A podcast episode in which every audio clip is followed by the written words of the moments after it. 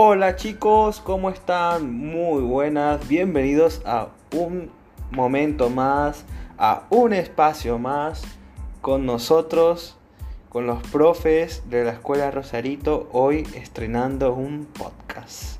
Un podcast interesante porque hablaremos un poco sobre los cambios del cuerpo y todo lo que conlleva eso. Imagínense ustedes.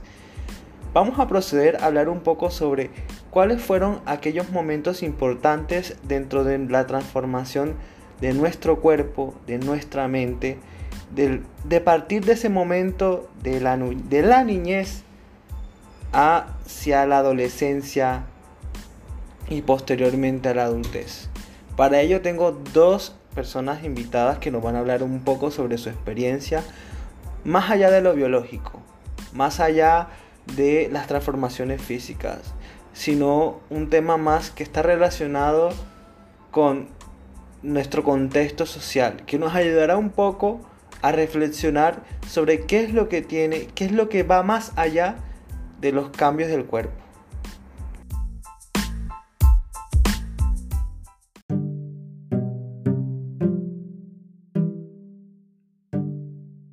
Bueno, Comenzaré diciendo mi nombre, soy Brian Delgado Garay, soy peruano, soy fotógrafo.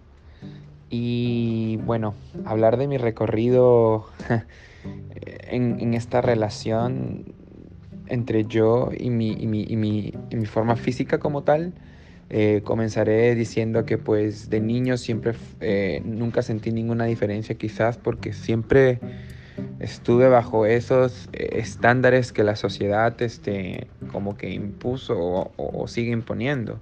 Era un niño delgado, tenía problemas de... Eh, tenía algunos problemas estomacales, entonces mi peso siempre fluctuaba, cambiaba, subía y bajaba, pero nunca hubieron cambios que me hicieran sentirme diferente. Pero sí era en ese momento el espectador de cómo otras personas que quizás con más peso o sobrepeso este, si, si sobrellevaban o si tenían o si sufrían. Em, luego de eso, y perdonen el sonido aquí donde, trabajo, luego de eso, eh, ya para la adolescencia se me hizo complicado cuando cambié de, de, lugar donde vivir, pasé de un país a otro y con eso los hábitos alimenticios cambiaron y el metabolismo cambió, mi cuerpo creció tuve, eh, fui una persona bastante gordo, bien cerca a la obesidad. Y me costó mucho porque fue en la época en la cual uno comienza a preocuparse del qué dirán y a sentir las miradas de los otros ya como, como reflectores y te ponen como enfrente de una pantalla ante los demás. Entonces, eh, los comentarios de otros, me harían, de otros me hacían daño. Puedo decir que hasta ahora siguen teniendo un cierto efecto en mí creo yo que haber pasado por, por ser marginado por mi cuerpo me ayudó a que en este momento sea alguien con mucha fortaleza.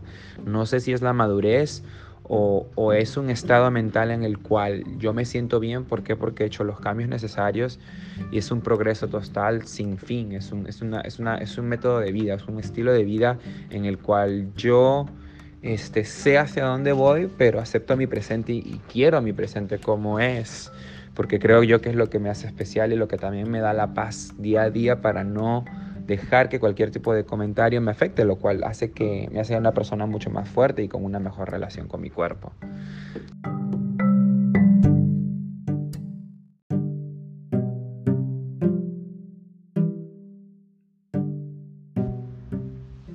Ahora que, que lo pienso, la conciencia sobre mi cuerpo fue como evolucionando a medida que fui creciendo.